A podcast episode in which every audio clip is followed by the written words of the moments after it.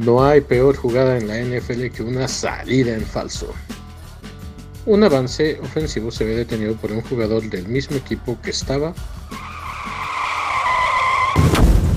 en la pendeja. Para que a ti no te agarren igual en tu quiniela, toma nota de estos picks semanales de salida en falso. Bienvenidos a la semana número 6 de salida en falso con los picks que tenemos eh, acostumbrados para ustedes. Y hoy tenemos un capítulo pues que va a salir de la, de la norma, un capítulo, un capítulo especial. Eh, por muchas razones, ¿no? La noticia que nos trae deslumbrados es la renuncia del eh, head coach de los Raiders. Pero bueno, para eso y dando pie a, a nuestro podcast, solo queremos como dejar nuestra, nuestra voz muy firme somos un podcast de no profesionales, seguramente la regamos en muchas cosas, pero las cosas que hacemos las hacemos con mucha pasión y sí sabemos algo. En nuestro podcast tenemos a nuestra, nuestra MVP de la temporada, Pam, y hace rato platicábamos fuera de, del aire con, entre nosotros y no, no sabemos, la verdad, ciencia cierta, si hay otro podcast en México o en Latinoamérica o de habla hispana que tenga una mujer eh, en su equipo de trabajo de manera cotidiana. Sabemos de algunos que tienen eh, mujeres que intervienen, pero nosotros estamos convencidos de que este es un podcast que es inclusivo, eh, donde tocamos la equidad y la diversidad y eso nos raya en el deporte. Les quiero dar unos datos que, para poner el, tema en la mesa.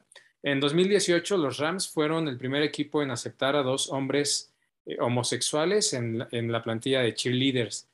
Quinton Perron y Napoleón Gines fueron así de las primeras personas que abrieron campo a los hombres para incursionar en esta, en esta disciplina.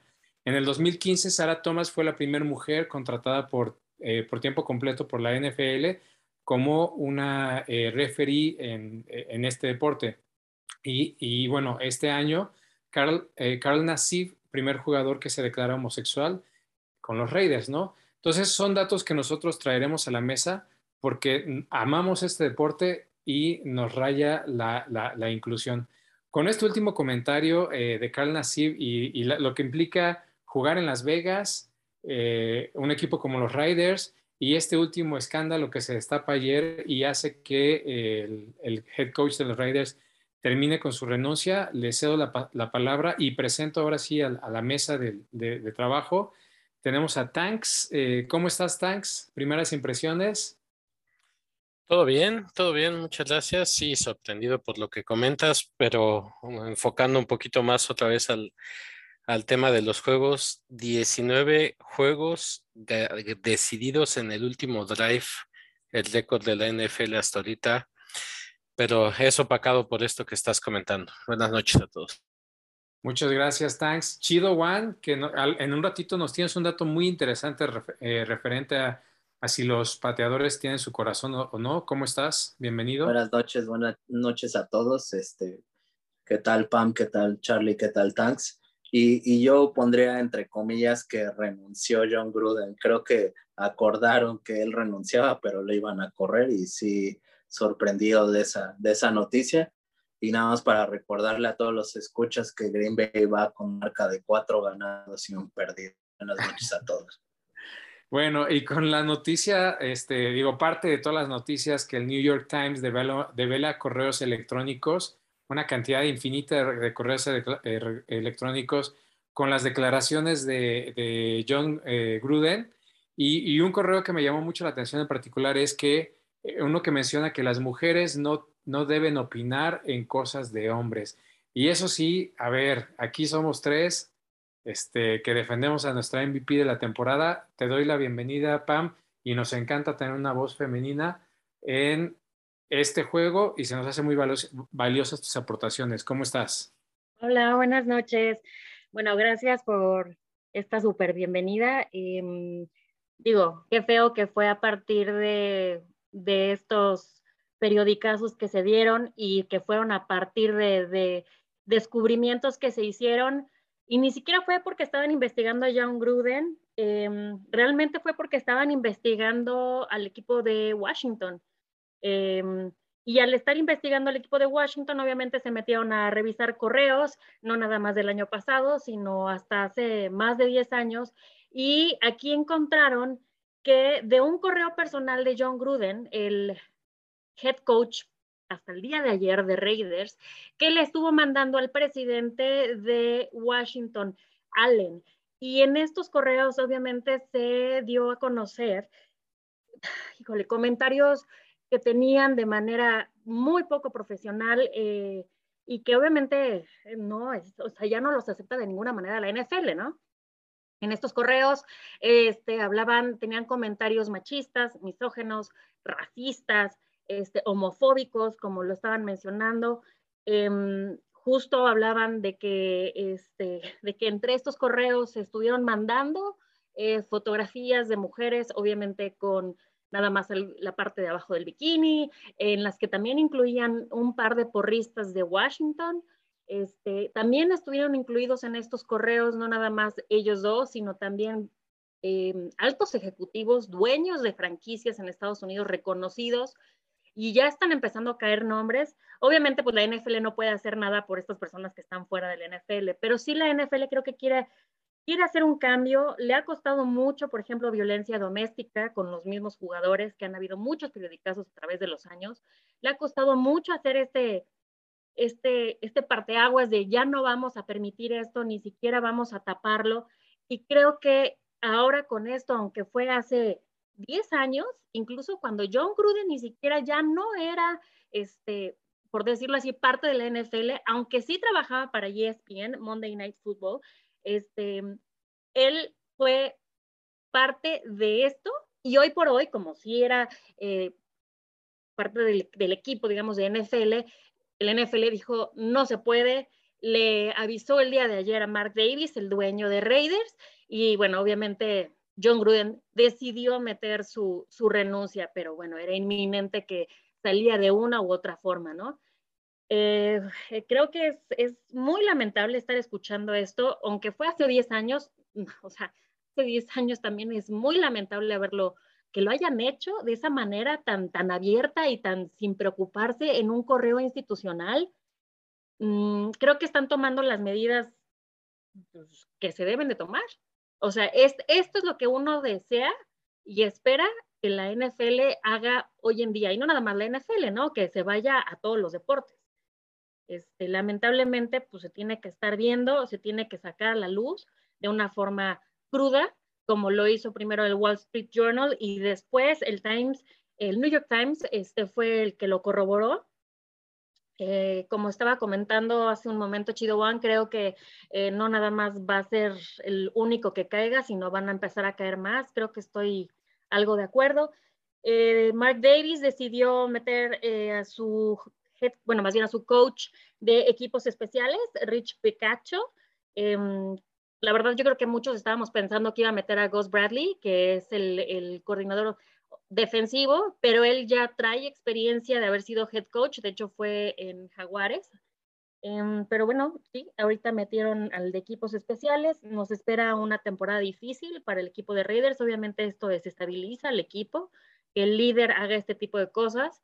Em, pero bueno, no tiene nada que ver obviamente ni con los jugadores, ni con el resto del staff, ni con este, obviamente el, dueño, ni el general manager, etc. Em, entonces, no sé, es, es, algo complicado. Como lo acaban de decir, Carl Nassif, el primer jugador de la NFL que siendo activo se haya dado a conocer él, de hecho, en su cuenta de Instagram, si no me equivoco, este, dio a conocer que era gay y lo hizo apenas hace unos meses, fue ahorita en junio, y de hecho, eh, después de esta declaración, él donó 100 mil dólares a una fundación donde ayudan a la comunidad de LGTB para eh, la prevención de, este, de, suicidios, porque bien dicen, él comentaba que los suicidios también se daban eh, por la falta de apoyo, y no nada más es para la comunidad LGTB, no es para cualquier minoría, ¿no? Entonces, creo que sí es, es eh, la falta de apoyo y el exceso de esto es malísimo. Y sí podemos seguir viendo hoy por hoy que también hay un abuso de lo que se llama el, el poder del hombre blanco en la NFL. Ellos están para arriba ¿no? Este, son los que mandan, los que toman las decisiones y pues sí está muy, muy complicado el tema, este, y pues muy crudo. No sé, ustedes qué, qué, qué, qué saben a más de esto. Pues ahí tiene la voz de nuestra MVP. Eh, para los que no tienen el contexto, Pam es una ferviente admiradora de los Raiders, si no es que la fan número uno en México de los Raiders, y conoce esta historia desde el principio hasta el final, pero nos quedamos con sus comentarios en esta edición especial de, nuestro podcast con esta primera sección que se llama Los vestidores rotos. Y ya Pam está hablando de, este, de este caso muy particular.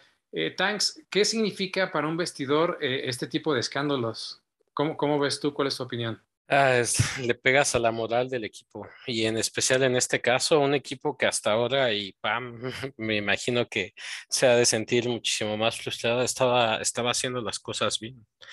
Eh, llevaban varios, este, una buena racha, Derek Carr, creo que una de las mejores temporadas que ha tenido.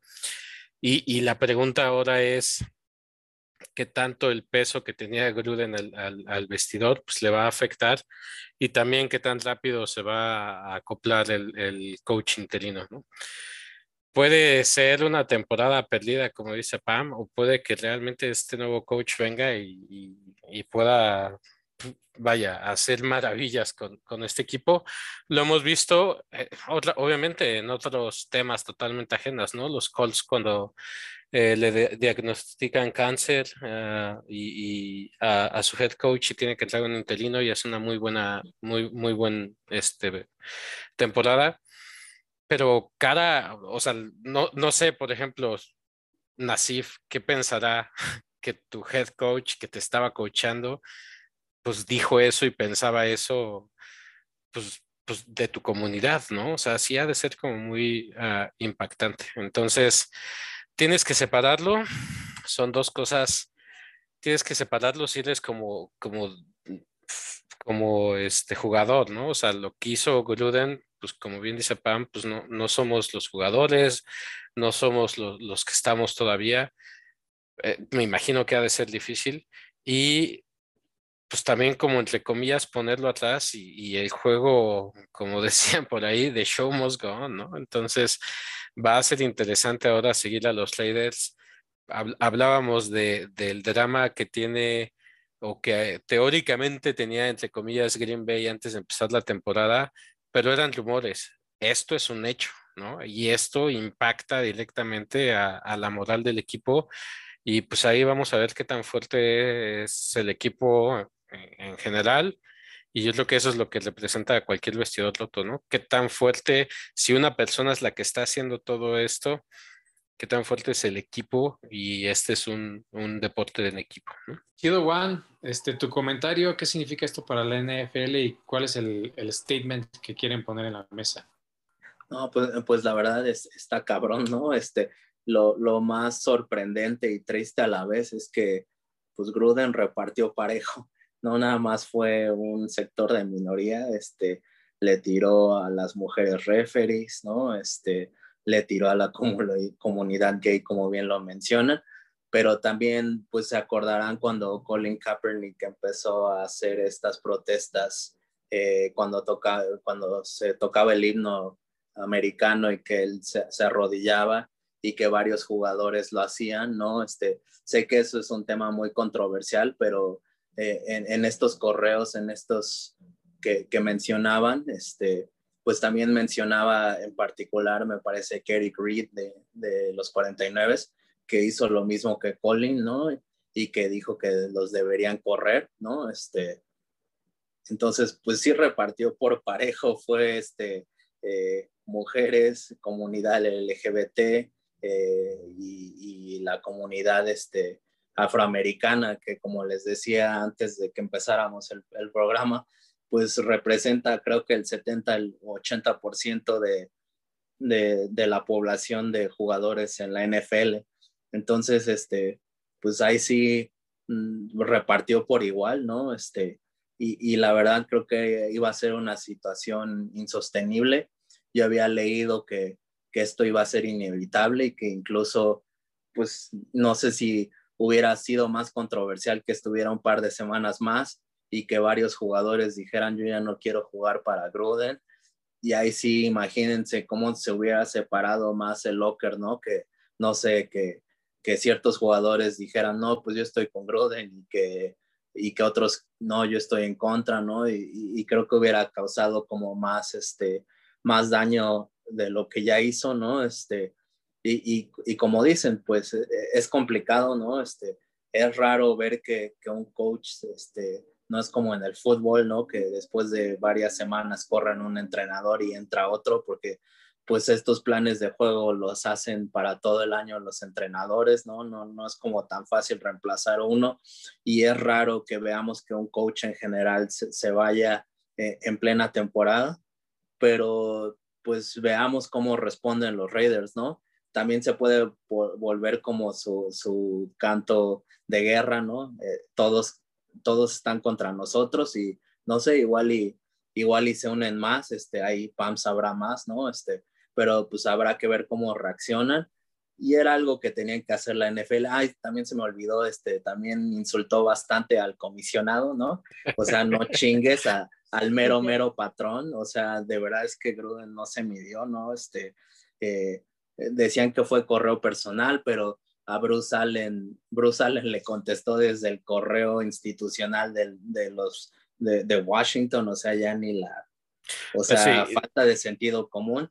Y, y, es mucho, es mucho lo que, nada más para cerrar este tax, es mucho lo que dice Pam, ¿no? Eh, esta es una cultura de que los dueños son intocables, ¿no? O, o, la gente en el poder son intocables y que la mayoría, pues, de, de, de, estos altos mandos, pues son hombres blancos que nunca han estado acostumbrados a, a ninguna consecuencia y que creo que la NFL está mandando el mensaje de vamos tras de ustedes y y, Gruden no creo que sea el único que va a caer. Oye, y si le quieres decir algo a Godel ahí en el draft con toda la gente que lo abuchea todo el tiempo, ahí puedes, ¿no? O sea, es más inteligente que mandarle un correo a, alguien en un correo institucional. O sea. No, pero repartió por parejo. También insultó al, al líder del sindicato de jugadores, que es un afroamericano, y no voy a repetir los, los, este, los insultos que usó, pero pues eso es algo que, ya está muy... De eso sí le llegaron a preguntar eh, acabando del partido contra Chicago. Justo de, de eso que es de, de, Maurice Smith, este, que de hecho este hombre sí eh, felicitó a Carl Nassib de que se haya ya dado a conocer de que es gay, justo en junio, él sí lo tuiteó. Este, también obviamente Raiders y, y no sé si John Gruden le hizo, pero creo que no. Entonces, bueno. Pero sí, sí, no, lo, lo que le dijo este hombre, y, y, nada más dijo, no recuerdo lo que dije, eh, no sé, fue hace muchos años, pero pues bueno, soy, no, no tengo, dijo que algo así como no tengo ni un gramo de racismo en mí, en mí pero pues, pido disculpas y bla, bla, ¿no? Pero como dices, o sea, están acostumbrados a tener consecuencias, este, que están en este grupo elite, en el que son intocables, ¿no? Así es, es verdad, sí, bueno. Y, aparte, Pam, ¿no? Este, pues lo que, hicieron, lo que hizo los Raiders, ¿no?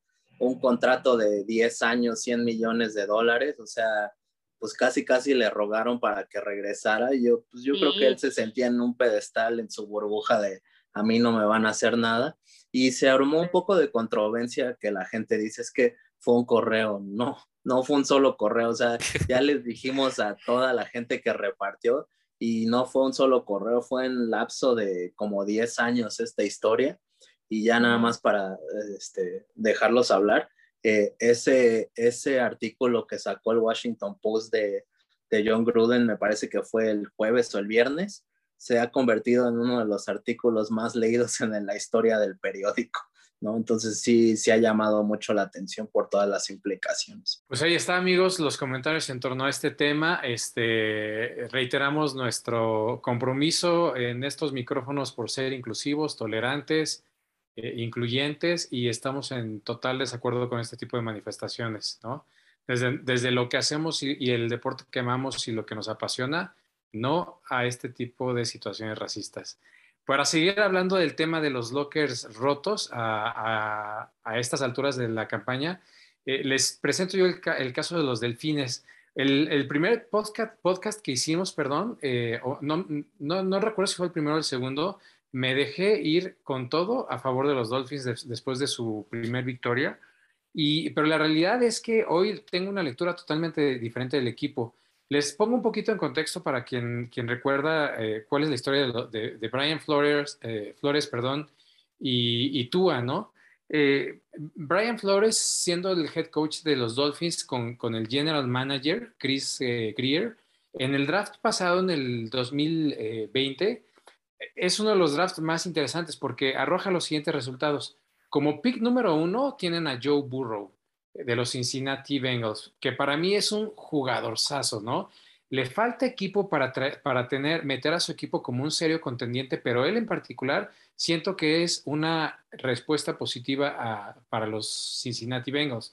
El pick número dos, Chase Young, un monstruo de la defensiva en Washington. Después de ahí me salto el 3 y el 4 porque ah, son jugadores que no tienen tanto renombre, pero el pick número 5 fue Tua eh, por los Dolphins y el 6, Justin Herbert. Justin Herbert. la pregunta es, ¿a quién querías draftear? No, Sí, sí, este, y, de ahí nos podemos ir la lista hasta el 22 con el, el pick de Minnesota de Justin Jefferson, que, que también la rompió el año pasado, ¿no? Entonces, eh, estamos hablando de vestidores rotos porque tienen toda esta polémica de que no se sabe si es verdad o no los comentarios de, de los head coach, pero se rumoró que el año pasado y a principios de este año, Brian Flores hizo, hizo públicas sus eh, declaraciones de que él insistentemente quería a Justin Herbert. Hoy por hoy no lo culpamos. ¿Quién no quiere a Justin Herbert en su vestidor? Pero siento que no es una sana estrategia hacerlo público porque juegas con lo que tienes, ¿no? Y, realmente creo que puedes desmoralizar a un jugador o a un locker cuando tú estás diciendo, híjole, no me encanta el pick con el que, con el que me quede, ¿no? Aunado a eso, aparte, Charlie, rapidísimo, no, no sé si recordarán, pero ven que Deshaun Watson ya no quería estar en los Tejanos, digo, sé que ahorita no está jugando, pero siempre salieron los delfines como el candidato para llevarse a Deshaun Watson. Que y todavía, ¿eh? Ajá, todavía, y que les van a dar lo que le pidan los tejanos, pues los delfines van a tratar de, de conseguirlo. No, no sé si todavía, pero antes de todo esto, este, eran como el serio candidato de llevarse a Deshaun Watson. Justamente Chido One tenía como que este dato, ¿no? Eh, no se sabe a ciencia cierta porque Brian Flores ha, dicho que él es eh, quien quiso eh, draftear a Justin Herbert, ¿no? Y el general manager de los Delfines ha dicho que siempre se, toman las decisiones juntas. Entonces empieza a haber controversia a realmente qué peso y qué voz tiene, este, eh, tiene la decisión final en el, en, el, locker. Lo que sí podemos ver es lo que pasó el año pasado, ¿no? Que, que más de una vez y en más de un partido, con partidos inclusive ganando, eh, el head coach Brian Flores sentó en muchas ocasiones a Tua en favor de eh, Ryan eh, Fitzpatrick. Tú lo recordarás muy bien, Pam, con un partido espectacular contra, contra los este, Riders, ¿no? Pero bueno, estuvo durante todo el tiempo mandando esas señales de no me encantas, no me encantas, no me encantas, y al final, al, inicio de este año, sale la noticia de que los delfines buscaban a Deshaun Watson de los Tejanos, ¿no? Entonces, eh, los números dicen que los Delfines tienen un récord de 1-4, pero la realidad es que están a una jugada de ser un equipo de 0-5 y pues ya cuando empiezas a ver que estas cosas llegan a la defensiva y otros lugares, como por ejemplo que la defensiva ahora tiene es este, deja que las, el 73 al 75% de ocasiones en las que les van a convertir una tercera oportunidad lo conviertan siendo una ofensiva que, te era la categoría número uno en este rubro el año pasado, ¿no? Entonces, bueno, este, con todas estas eh, conclusiones, yo me quedo como los Dolphins, como un fuerte contendiente a un vestidor roto que no tiene dirección y que seguramente va a impactar en los resultados del juego, ¿no? Eh, Chido One, tú nos querías hablar de otro vestidor roto eh, para ver si rompe el récord de la racha más longeva de juegos perdidos consecutivos, ahora tiene 20. Háblanos de los Van 20, como les había dicho en el podcast anterior, y digo, es una situación distinta para que no se enchile aquí el tax, pero el récord de partidos perdidos consecutivos es de 26 de los Bucaneros, pero fue yo creo que sus primeros años de expansión, ¿no? Y, y sí, digo, ya habíamos hablado un poco y creo que ahorita una de las personas más felices, voy a decir entre comillas, en la NFL con esto de John Gruden es Urban Meyer, ¿no? Porque los reflectores se le quitan un poco, pero la verdad es que sí, ese vestidor se está rompiendo, ¿no? Este, habíamos hablado un poco del escándalo antes de John Gruden, digo, no es al nivel de Gruden, pero este, el jueves pasado los, los jaguares, bueno, no hace, fue hace dos jueves que los jaguares perdieron por un gol de campo contra los bengalíes. Eh, y en la, en la rueda de prensa al final del partido, eh, Urban Meyer decía que pues que, que, estaba como con el corazón roto porque habían perdido, ¿no? Que, que estuvieron tan cerca de... Y, y, tú hablaste de este partido, ¿no, Charlie? Tuvieron oportunidades los jaguares, compitieron y, y se pudieron haber llevado el partido. Al final del partido, Urban Meyer dice que está muy triste con el corazón roto, pero pues tan roto con el corazón, estaban en Ohio, ¿no? Y, esto lo, lo, empecé a investigar, este, chicos, ¿no? Y, y, no, no, no encontré ningún caso de un coach que no regresara con su equipo en un avión a, su casa, ajá, en un avión, ¿no? Este, y, y, pues, y no sé si sepas, perdón, Chido Juan, no sé si sepas, sí, no, pero ni siquiera les avisó a los jugadores. Ah, o no, sea, eso está peor. o sea, simplemente se iba a ir al avión y él simplemente dijo, yo no, o sea, creo que solo a un asistente le avisó, pero a nadie le dijo que iba a volar, no iba a volar de regreso, ¿no? Entonces... Se confundió, pensó que todavía estaba en colegial. No, Exacto, en, exacto, en México exacto. se dice que se fue por las tortillas el cabrón.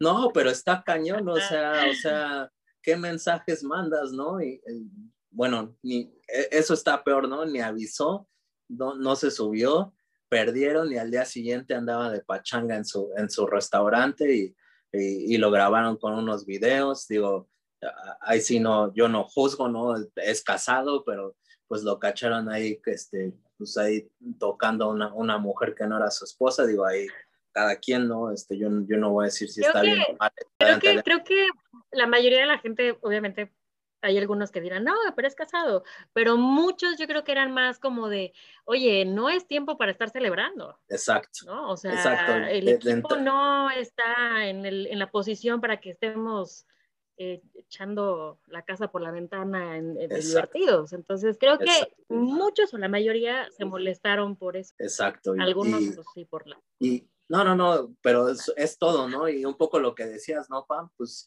en Ohio State o incluso cuando estaba en Florida, pues él era el mandamás y nadie cuestionaba, pero como que creo que Urban Meyer todavía no le cae el 20 que ya no está en colegial, ¿no? Este, Ujú. no, no, no puedes hacer, o sea, lo acabamos de hablar, no puedes hacer, acabas de perder un partido, no, pues yo me quedo, este, ahí, ahí luego los alcanzo, ¿Qué, qué mensaje mandas, no? Y les quería dar un dato de, de cosas que investigué, ¿no? Este, eh, le dieron el control absoluto a Urban Meyer, yo no sabía que él, él, él, él este, contrató a- al general manager, no sé si sabían, eh, el, el general manager de los Jaguares de momento es Trent Baalke, que fue general manager de los 49. Eh, eh, eso no fue tan controversial esa selección. Eh, en los 49 Baalke tuvo este, resultados mixtos, eh, le fue entre bien y mal, pero lo que sí, ni siquiera empezaba la temporada y seleccionó a un coach de condicionamiento que se llamaba Chris Doyle, eh, que venía de Iowa eh, colegial, pero aquí lo controversial es que a ese güey lo corrieron de Iowa porque lo acusaron de hacer comentarios racistas y bulear a jugadores. O sea, de, de todo lo que hablamos de inclusión y la Wow. NFL y lo que está tratando. Ujú. Y él lo sabía, ¿no? Y aún así dijo, no, yo, pues yo soy Urban Meyer y, y, lo, y lo contrato. Y al final lo terminaron corriendo, pero, o sea, y, sin demeritar el puesto, pero pues no creo que sea tan complicado encontrar un buen coach de condicionamiento. O sea, de todo tu abanico de opciones, ¿por qué escoges a alguien tan controversial, no? ¿No creen? Entonces, este, pues, pues, pues eso ya de entrada y, ni siquiera empezaba la temporada. Eh, invitó a Tim este, a Training Camp para eh, tratar una posición de ala cerrada que Tivo nunca ha jugado, ¿no? Y, que lo hizo más como, pues es, como de sus consentidos, ¿no? Este, porque él lo entrenó en Florida cuando, cuando Tibo fue coreback en Florida, pero igual qué mensaje das, ¿no? Este favoritismo, ¿no? Al final Tibo pues no, no, no tiene, y nada contra Tibo, ¿no? Simplemente no, no dio los, pues no, no, no dio la talla ni siquiera para estar en el equipo, pero ahí sigues, sigues mandando señales mixtas pues muy, muy cañonas, ¿no? Entonces, pues sí, este, ahorita yo, yo, yo siento que los jaguares pues sí llevan, como bien lo dice Charlie, 20 perdidos, ¿no? Y, y, como les decía la vez pasada, pues Urban Meyer, todos los equipos de colegial seguramente lo van a querer, ¿no? Y, y, y lo seleccionaron los Jaguares y, Urban Meyer sí es de los mejores coaches de la historia en colegial, pero no tenía ninguna experiencia en la NFL y le dieron las llaves del coche completas. Y, y, volvemos a lo mismo de lo que hablamos, ¿no, Pan? Eh, Urban Meyer es alguien que no está acostumbrado a consecuencias. En, en Ohio State podía hacer lo que hiciera y como siempre ganaba, ¿no? Este, pues, pues nadie decía nada, pero aquí va 0-5 con los Jaguares y, y, yo no sé si van a ganar un solo partido. Yo creo que entre los Tejanos, bueno, perdieron con los Tejanos, entonces yo creo que de momento es el peor equipo en la liga. No, no, no sé qué opinen, chao. Oye, perdón, y, para seguir con este tren de incongruencias que hace Bruno Mayer, no sé, no sé si todos los que nos están escuchando saben qué es un quarterback sneak, pero es una jugada en la que normalmente se utiliza tercera inches, cuarta inches, donde el balón una vez que sale el mismo quarterback lo tiene y se echa hacia adelante para conseguir esas milésimas que le hace falta para llegar al, al primero y diez. Al final, de este último partido, le pregunta a Norman Meyer, ¿por qué en esta jugada en tercera inches pues no hiciste un quarterback sneak? Tú, o sea, Trevor Lawrence es joven, es alto, puede, puede simplemente lanzarse y conseguirlo, ¿no? Y contestó que él no, él no, él no sentía que su quarterback estaba listo para hacer esa jugada. Minutos después entrevistan, minutos después entrevistan a Trevor Lawrence y le preguntan a Trevor Lawrence, oye, ¿te sientes cómodo haciendo un quarterback sneak? Y responde, pues llevo haciéndolo, pues nos lo enseñan prácticamente desde chicos, pues claro que me siento cómodo, ¿no? Entonces, e, ese, pues sí, o sea, simplemente creo que no tiene comunicación este Urban Meyer, piensa que él solo puede resolver todo y pues simplemente no, no le falta mucha comunicación. Porque así, así era en Ohio State. Y ya nada más para cerrar, Urban Meyer tiene 57 años eh, tiene problemas de salud, no, no investigué exactamente qué, pero ya desde Ohio State, ¿no? Este, y, y, y, cómo va a responder a todo esto de perder, es lo que les decía. ¿Qué, qué pasa si llevan 24 partidos seguidos este, sin, sin, sin ganar, ¿no? Que vayan 0-9, pues igual y dice, yo tengo problemas de salud, sale, ahí se ven y como les decía, en Las, en las Vegas ya hay apuestas de si va a cerrar la temporada. Yo no creo que la acabe. Ahí están los comentarios con los tres eh, vestidores rotos, los Jaguars, los Riders y los Dolphins. Y este Chido Bueno nos preparó una sección interesante. Eh, nos vamos a aventar el repaso de, las, de los juegos de esta semana con nuestros picks, que es lo que nos une en este, en este podcast. Y después el Chido One nos cuenta si sí o si no, los, los pateadores tienen corazón. Date, thanks, eh, echándonos los resultados de la semana. Bueno, eh, regresando, como dices, a lo que realmente nos gusta platicar y discutir en este podcast, los siguientes partidos que, que, por nosotros, creo que en la mayoría no hay controversia de quién debería de llevarse el, partido. Tampa va a, a ir a Filadelfia y aunque no tenemos cuatro de los cornerbacks tres de los cornerbacks titulares creemos que deberían de llevarse este partido. Dos de los vestidores rotos que acabamos de hablar se enfrentan Miami contra Jacksonville y creemos que Miami es el mejor en este caso.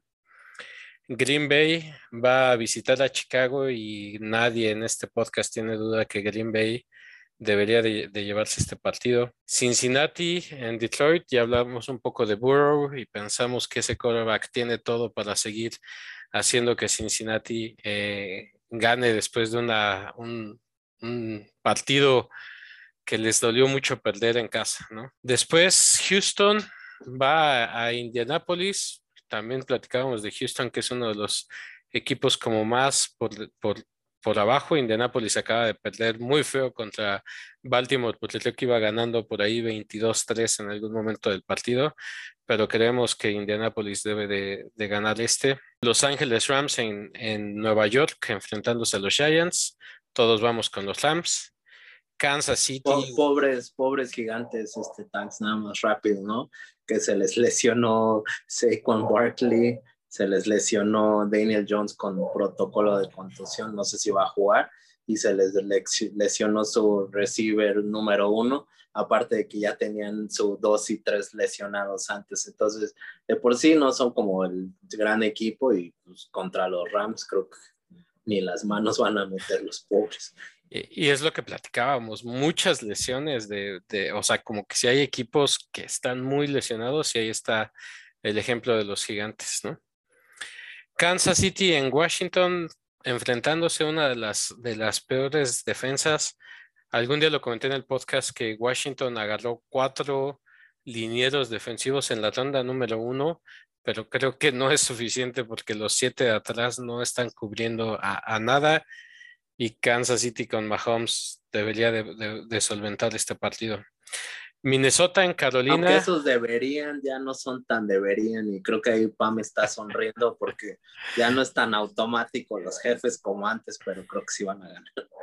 Minnesota en, en Carolina, todos vamos con los Vikings, excepto Chido One, que es un pick de odio, ¿no, Chido One? ¿O, o por qué?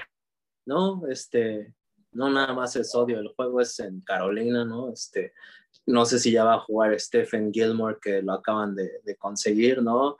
Eh, los poderosísimos vikingos eh, con, un, con un gol de campo al final le ganaron a, los, a los Leones apenas, ¿no? Este, con el Drive of the Week. Ajá, contra, eh, los, contra los Leones de Detroit, ok. Ajá, festeja Charlie, adelante.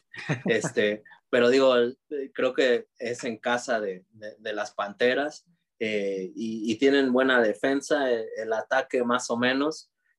Creo que va a ser un partido cerrado, pero creo que van a ganar las Panteras.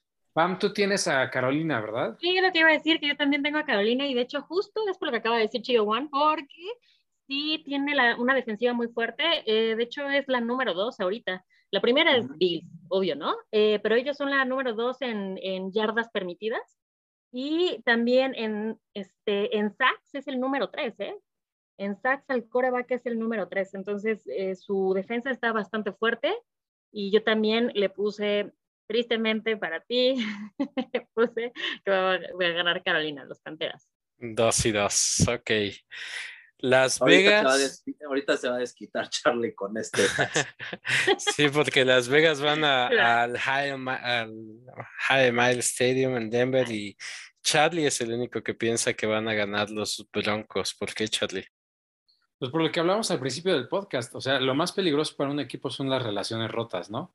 Entonces, sí puede pasar que, a ver, puede pasar dos cosas, que sus últimos partidos y todas sus derrotas que han tenido hayan sido por el vestidor roto o que a partir de que ya no está su head coach, de aquí vuelvan a levantar. Entonces, simplemente porque me quedo con la primera lectura, un vestidor roto le puse a Denver, pero vamos a ver, esta semana va a dictar mucho, ¿no? Dallas contra Nueva Inglaterra. Todos vamos con Dallas y aquí creo que lo más sorprendente es la defensiva de, Dallas entre Trevon Diggs que lleva seis intercepciones. Ahí el dato curioso es que quitando obviamente a Dallas, a los Santos y a los Bills, Trevon Diggs es el, tiene más intercepciones que la mayoría de los equipos, quitando esos, empata a los Bucaneros y a los Tejanos con seis intercepciones él solito. Véanlo, es un es un muy buen cornerback. Eh, Seattle en, en, Pittsburgh. Pittsburgh levantó la semana pasada y, debería, o más bien creemos que este partido lo debería de ganar. Y Buffalo. Aparte que no está Russell Wilson, acuérdate. Este, está fuera, que es de cuatro a seis semanas, dijeron. Se lastimó el dedo, ¿no? De cuatro a seis semanas, así es. Sí, se lo operaron ya, pero que se partió como en dos pedazos, así algo muy Sí, sí, sí. Y es que imagínate ir a toda velocidad tu mano contra Aaron Donald, no sé, si llevas las de perder. si llevas las de Yo me salgo toda la temporada. y va a estar Gino Smith de, titular, que, que, no jugó mal, pero pues no es lo mismo el factor sorpresa ya planear a, a Smith, ¿no?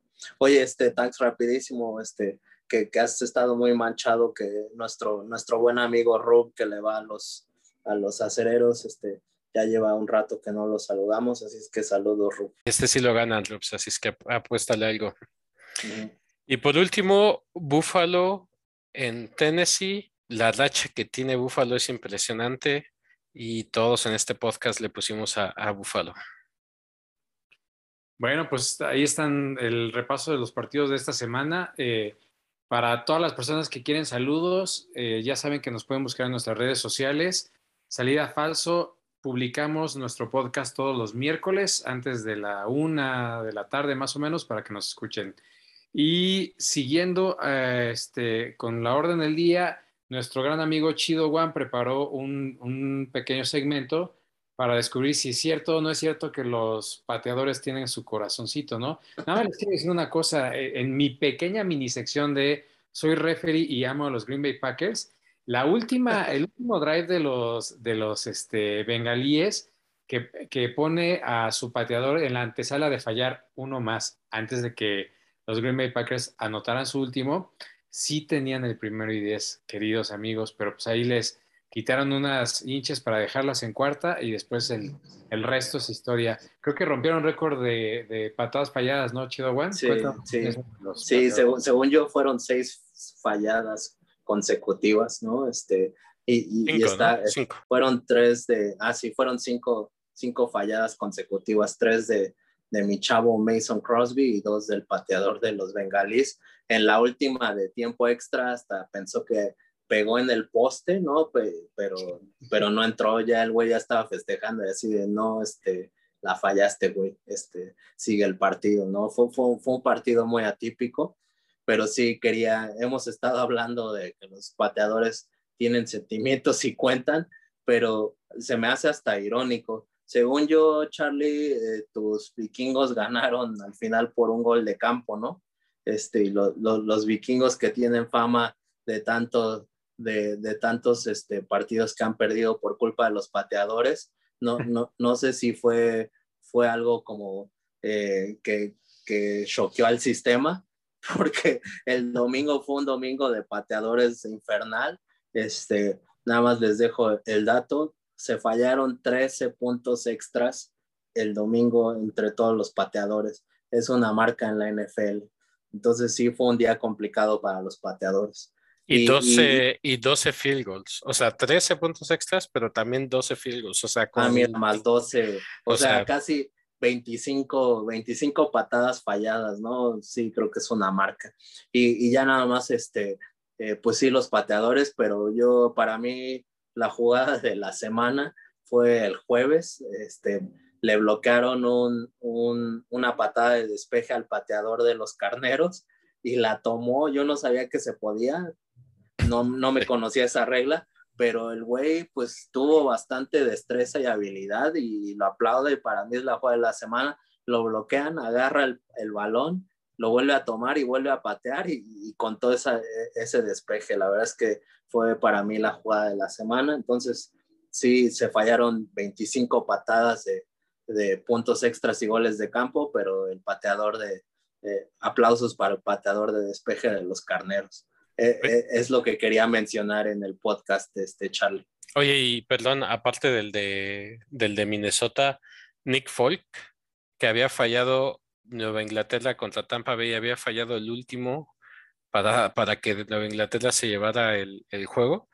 Nick Folk hizo cinco field goals esta semana, o sea, totalmente opuesto. Pues ahí está. Sí, Ojalá que me estuvo raro.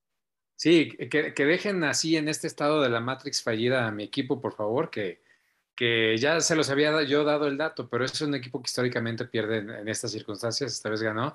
Y, y, como ya para cerrar el, comentario de los pateadores, si no fuera por un, eh, creo que hubo un bloqueo de patada de los Ravens a los Colts, este, pues ese punto, o sea, hubieran, eh, o sea, son, son, son jugadas que sí están pesando mucho que están cambiando la dinámica del marcador final de los juegos. Y bueno, pues hay que ver qué sigue con, con, este tema, ¿no? Y siguiendo con nuestra sección estelar, se nos hace agua a la boca por, do, por ver dos partidos. que creemos que va a sacar chispas. Eh, Pam, ¿qué opinas del Arizona en Cleveland? ¿Quién se lleva este juego? Ay, tengo ganas de decir que ahora sí eh, se nos van los invictos. Sí, siento que, siento que aquí se nos va a ir el invicto, ¿eh? Mm. Aunque Arizona sí viene Wow. muy fuerte. em, pero, mira, por ejemplo, el, el, este Cleveland Browns es el número cuatro actualmente de defensivo. O sea, está nada más atrás, obviamente, de Bills, Carolina, Denver y ahí viene Browns. O sea, que sí están fuertes. Y aparte, en todas las yardas que se avanzan, es el número 5. Entonces, creo que sí va a estar muy fuerte. La defensa que tiene Cleveland, la cantidad de sacks que está haciendo es impresionante. Miles Garrett tiene 7 sacks y en el equipo completo llevan 16 en tan solo 5 partidos. Entonces, no sé, siento que sí viene fuerte y aparte, obviamente tienes la combinación que es el equipo número uno con mayor yardas por este juego en eh, terrestre. Pues tienen a Chop, obviamente que es el jugador número dos con más yardas, nada más atrás de Derek Henry y con la combinación con Karim Hunt. Entonces son el equipo número uno con mayor yardas en avance terrestre. Arizona viene muy fuerte. Es, es este, hasta frustrante si eres como fan de, de Cleveland. Les voy a dar un, un, dato que no sé si habían escuchado, pero un equipo que tiene 40 puntos o más y cero entregas de balón. Adivinen cuántos, cuántos, cuánto era el récord de un equipo que con estas características. Una idea, más o menos. Seguramente nunca han perdido hasta ¿Nun- hoy. Nunca habían perdido.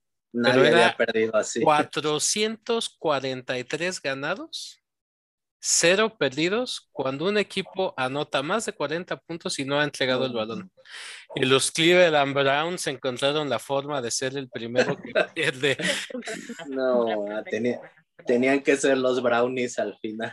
Exacto, exacto. Tenía, hablando de récords que se rompieron, este no tan grato. Luego otra, cuando los Browns ganaban en la batalla de entregas de balones, 14-0. Entonces, y, lo peor de todo, jugaron el juego perfecto. Este, este Baker Mayfield contra Minnesota no hizo nada, esta vez 122.5 en ratings. Cien, eh, este, o sea, fue, fue como hacen todo para ganar y encuentran la forma de perderlo. Entiendo que del otro lado estaba Herbert, que es un fenómeno, pero no hay como, o sea, como que si tal vez todavía esos demonios históricos que tienen hacen que, que pierdan partidos que debieron de haber ganado. Y del otro lado, aunque Chido One sigue enojado con este comentario, el MVP de este, de lo que yo creo que va a ser este año, empata a Peyton Manning y a, y a Drew Brees, que en los primeros cinco partidos más de 1500 yardas y ha completado 75% de veces este, eh, el, lo, los pases que, que, que avienta, ¿no? 5-0 desde 1974 para Arizona, también es impresionante. Y esta vez contra San Francisco no ganaron con la ofensiva, ganaron con la defensiva. Un juego, voy a decirlo entre comillas, feo, porque así le, le dicen a, a, este tipo de, de, de, marcadores, pero, pero ganar es ganar. Al final no te vas a acordar si ganaste por más de 10 puntos o por un punto, te vas a acordar que, que, que ganaste y yo por eso creo que Arizona va a ganar este partido. Muy bien, Chido Juan, ¿tú qué opinas del Arizona en Cleveland? Antes de hablar de, de, este partido, me acaba de llegar una noticia y thanks para que lo sepas. Los bucaneros acaban de anunciar que van a sacar a John Gruden de su, eh, de su estadio de, de, Ring of Honor, donde este, este, honran a sus principales participantes eh, en la historia y lo van a sacar de, de, de ahí de, el nombre. Entonces es nada más para que supieran, ¿no? Sí, quieren borrar a todo lo de Gruden en todos lados. Pero, o sea, al día siguiente ya lo están borrando, ya se acabó John Gruden. ok, digo, era nada más así como noticias de último minuto. Este, yo voy a hablar no mucho, este, eh, Las Vegas dice que, que los Brownies son favoritos por dos puntos y medio, o sea, un partido cerrado. se pronostica aproximadamente 53 puntos anotados entre ambos equipos. Y aún así, voy a decir que los Cardenales van a ganar. Estoy un poco como Charlie, todavía tengo mis dudas de, de los Cardenales, pero voy a decir que los Cardenales van a ganar porque de hecho el invicto lo van a perder el 28 de octubre en domingo cuando fue contra los empacadores. Entonces simplemente por eso este, digo que todavía los Cardenales van a aguantar un par de partidos más eh, de invictos y los empacadores les van a, les van a demostrar quién es el, el mero mero de la nacional. Eh, rapidísimo. Espero que no edites eso, güey, porque ya está. No, no, no, para nada. Y los Cardinals son el coco de tu equipo. No, no, no, para nada. Les, les, vamos a quitar el invicto el 28 de octubre. Y rápido, este, pues sí, ya, ya, ya mencionaron bastante, este, mm, pues los Brownies siendo los Brownies, ¿no? Este, anotaron 40 puntos y aún así perdieron. Y siento que, como bien lo mencionaron, ahí el, el, pues la falla, digamos, es Baker Mayfield.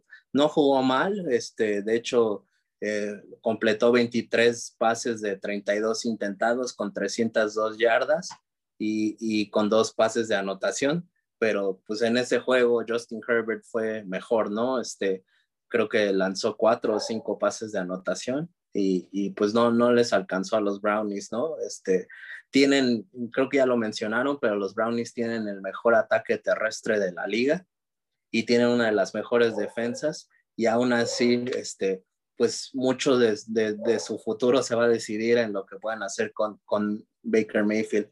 Entonces, Baker Mayfield tiene que jugar a un alto nivel para que en realidad los podamos considerar contendientes de la americana y creo que todavía no están ahí, ¿no? Este... Pero, ma, ma, perdón, Chido, pero más que alto nivel, porque 122 de rating es por, muy por arriba, ¿no? Sí, es este hacer partido, las pero- jugadas en, en el, que en el momento en el crucial, momento ¿no? verdad, o sea, sí. Pero contra los vikingos jugó bastante mal y ahí no me Ah, deja sí. hablar. Charlie, digo, sé que también cuenta la defensa de los vikingos y demás, pero no, Baker no, no, no termina de convencer y yo no estoy tan seguro como dices. En la hora de la verdad, vas a confiar en Baker Mayfield, Eh, no estoy tan seguro, ¿no? Entonces, este, y ya rapidísimo de, los Cardenales sí andan medio tocados, este, perdieron a su centro eh, Rodney Hud- Hudson y perdieron a su eh, tight end Max Williams. Aparte que ya no tenían a dos de sus este, esquineros titulares. Ya no se pueden dar tanto el lujo de seguir perdiendo este, jugadores lesionados. Y, y no sé si recordarán, pero los Cardenales también empezaron bastante bien la temporada pasada y se tocó, se lesionó Kyler Murray y de ahí fueron para abajo. Entonces, pues tienen que proteger a su, a su, a su jugador clave. eh, y, y no, no estoy enojado, este Tanks creo que sí es candidato a MVP, pero creo que el MVP se lo va a llevar el buen Justin Herbert. Y me, me quedo con los Cardenales, cerrado el partido, pero se lo van a llevar los Cardenales. Ahí están los comentarios de este, de este partido. Yo nada más les quiero decir que desde mi punto de vista, la, la regular season pertenece a las ofensivas y, y la postemporada definitivamente a las defensivas. Entonces, que apunten, que anoten los que sea. Ya vimos en juegos muy cerrados de altos puntajes que el último que tiene la ofensiva generalmente está ganando, ¿no? Este, ¿Qué te parece esto, Tanks? Los Ángeles Chargers con ese monstruo Herbert visitando a Lamar Jackson en Baltimore. Cuéntanos qué piensas de este partido. partidazo y si eres fan de, los Ravens, pues asegúrate que, que o, más bien vete a achicar el corazón porque semana a semana tienes que, que soportar como estas grandes emociones que, que, dan lo- los, los Ravens. Para mí, el, el- justo el punto, el comentario que acabas de decir, las defensas van a empezar a hacer sentir el, el peso entre más avanza la temporada y más avanza la temporada y este es un buen test para una buena prueba para Baltimore y, y su defensiva. Los dos quarterbacks son explosivos. Herbert ya platicamos, solo para que sepan, 398 yardas, 5 touchdowns. Es, es- o sea, es, realmente es este, impresionante. Eh, hicieron 46 puntos y en toda la temporada solo un equipo ha hecho más puntos que ellos, aprovechando que, Chido One hace cada rato mención de sus Packers, aquí menciono, pero a Tampa Bay que hizo 47. Eckler, cuarto partido con más de 100 yardas en combinación por juego aéreo, juego terrestre. Es un monstruo la, la ofensiva. Mike Williams también 165 yardas, dos, dos touchdowns de verdad.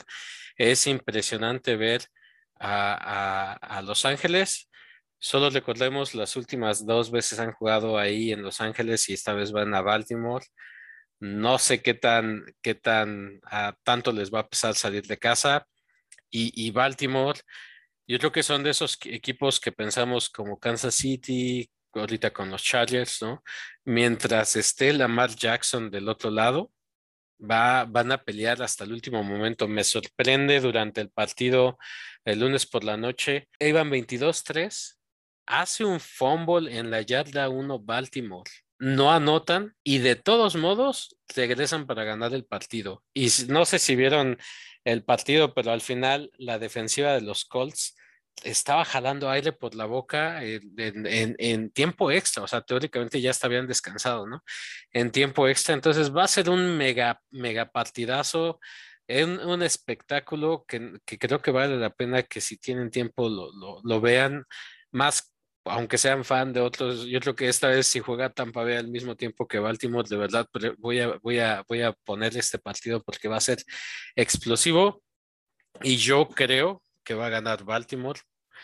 Creo que va a volver a sorprender la Matt Jackson y se va a aferrar a que esta es su temporada para él, según, según todos los fans de los cuervos. No manches.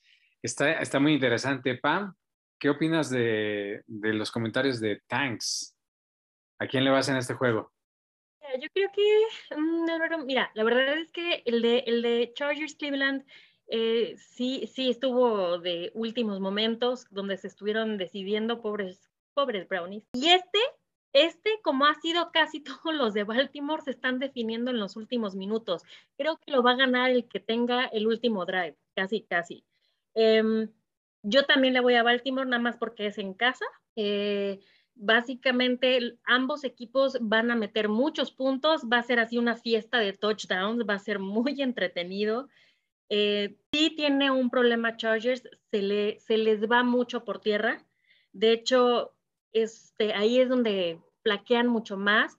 Eh, ellos no hacen tanto avance por tierra, pero sí lo hacen obviamente por aire, porque digo, Herbert es el número 4, que tiene 1.576 yardas, y Lamar Jackson es el número 5 con 1.519 yardas. O sea, se están enfrentando dos corebacks fuertes.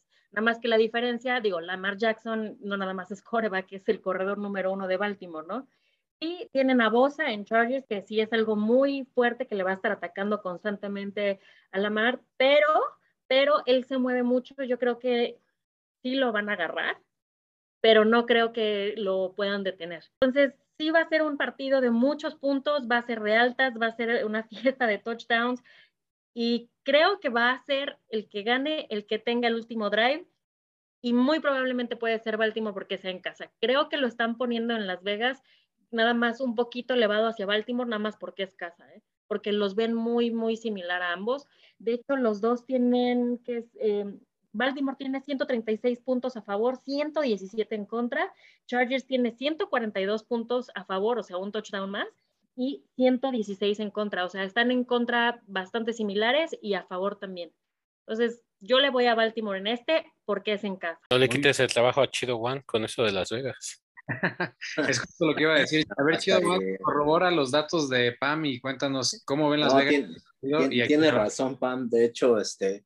Ya te va a quitar entonces el trabajo. Ya, ya, me está quitando el trabajo. Luego les mando un correo. no lo dijo. No, no, no.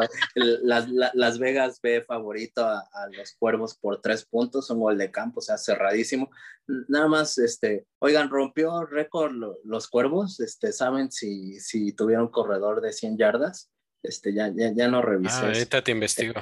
Ajá, porque estaban empatados con los con los acereros eh, por la marca de todos los tiempos, pero no sé si, si alguien corrió 100 yardas para los cuervos. Y sí, este, pues si a mí me preguntas si Las Vegas ven favorito a, a, Baltimore, pero yo ya no, no, se quedó en empate, ¿no? Este Tanks no. no 60 62 yardas Lamar Jackson, Y fue el que más corrió. Pues empataron la marca de los Steelers, que va a ser muy complicado que alguien llegue a eso, ¿no? Sobre todo porque pues ya todo es por aire en, esta NFL de ahora. Pero bueno, si, si a mí me preguntan, va a ser, van a ganar los Chargers, ya se los había dicho por fuera, la final de, la conferencia americana va a ser Bills Chargers, ¿no? Este, yo ya me subo a esos dos trenes de aquí hasta el final de la temporada y van a ganar los cargadores. Y, y hemos estado hablando, ¿no, Charlie, de que los pateadores tienen sentimientos, pues creo que el coach de los cargadores no cree mucho en eso. ¿Por qué?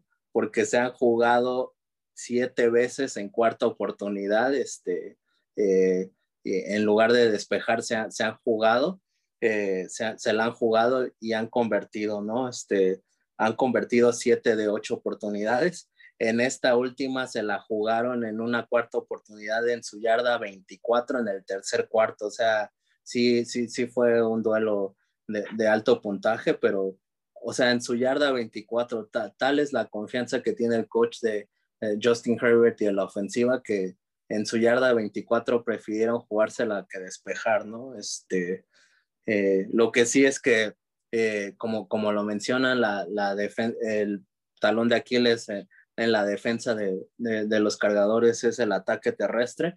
Aceptaron 230 yardas de los, de los Brownies, ¿no? Entonces, sí, sí, yo creo que ahí los cuervos, que son uno de los principales ataques terrestres, van a atacar, ¿no? Este, eh, pero, pero creo que aún así los, los, cargadores van a ganar. Nada más unos datos de, de, Baltimore. Eh, de Baltimore, eh, uno de sus puntos fuertes en la defensa era precisamente eh, la defensa contra el pase y están sufriendo en eso. Carson Wentz se convirtió en el segundo pasador en la temporada que, que, completa 400 yardas o más y era algo que no, los cuervos no dejaban hacer antes y han permitido cuatro pases de touchdown de 40 o más yardas, que es el récord ahorita en la NFL y nada más para que vean, en tres temporadas anteriores solo habían aceptado un pase así de largo. Entonces sí están sufriendo. Eh, los, los cuervos corren y los cargadores lanzan. Entonces estoy de acuerdo con lo que, con lo que dijeron, que creo que sí va a ser un partido de, alto, alto puntaje. No creo que sea un duelo defensivo, pero al final Justin Herbert y los cargadores creo que se van a llevar la victoria en Baltimore. Pues la verdad es que son, creo que es un partido que empieza a dejarlos, quién se perfila para realmente ser un contundente, ¿no? Este, los cargadores tienen, están situados en el Power Ranking número 5 y los Ravens en el número 7. Los cargadores tienen una marca de 4-1, igual que los Ravens de 4-1, ¿no? 7-6 Baltimore eh, lidera la, la serie solo por una victoria y es un partido donde la localía realmente no importa. Dividen triunfos en ambas casas, ¿no? Yo lo que veo es un es un juego muy interesante porque es el típico juego de un jugador contra un equipo. Yo lo veo así. El equipo de los Chargers, como un sistema, va contra lo que puede hacer Lamar Jackson, ¿no? Este, él con sus pies y, haciendo jugadas este, de fantasía. Lo que me llama la atención con los Ravens y por eso no me convencen del todo es que son muy espectaculares como ha sido su historia, pero ahí les va. Los dos, eh, los dos equipos le han ganado los Chiefs, pero los Ravens tuvieron que regresar contra los Leones, un equipo de, este, que no ha ganado. Y si no fuera por ese gol de campo milagroso y el, castigo que ya dijimos, hubieran partido, perdido ese partido en, en este, Detroit, ¿no? Y ahora en casa, en una localidad que tendría que ser sumamente pesada contra un equipo que tiene una marca perdedora, les cuesta mucho trabajo sacarle el partido a los Colts, ¿no?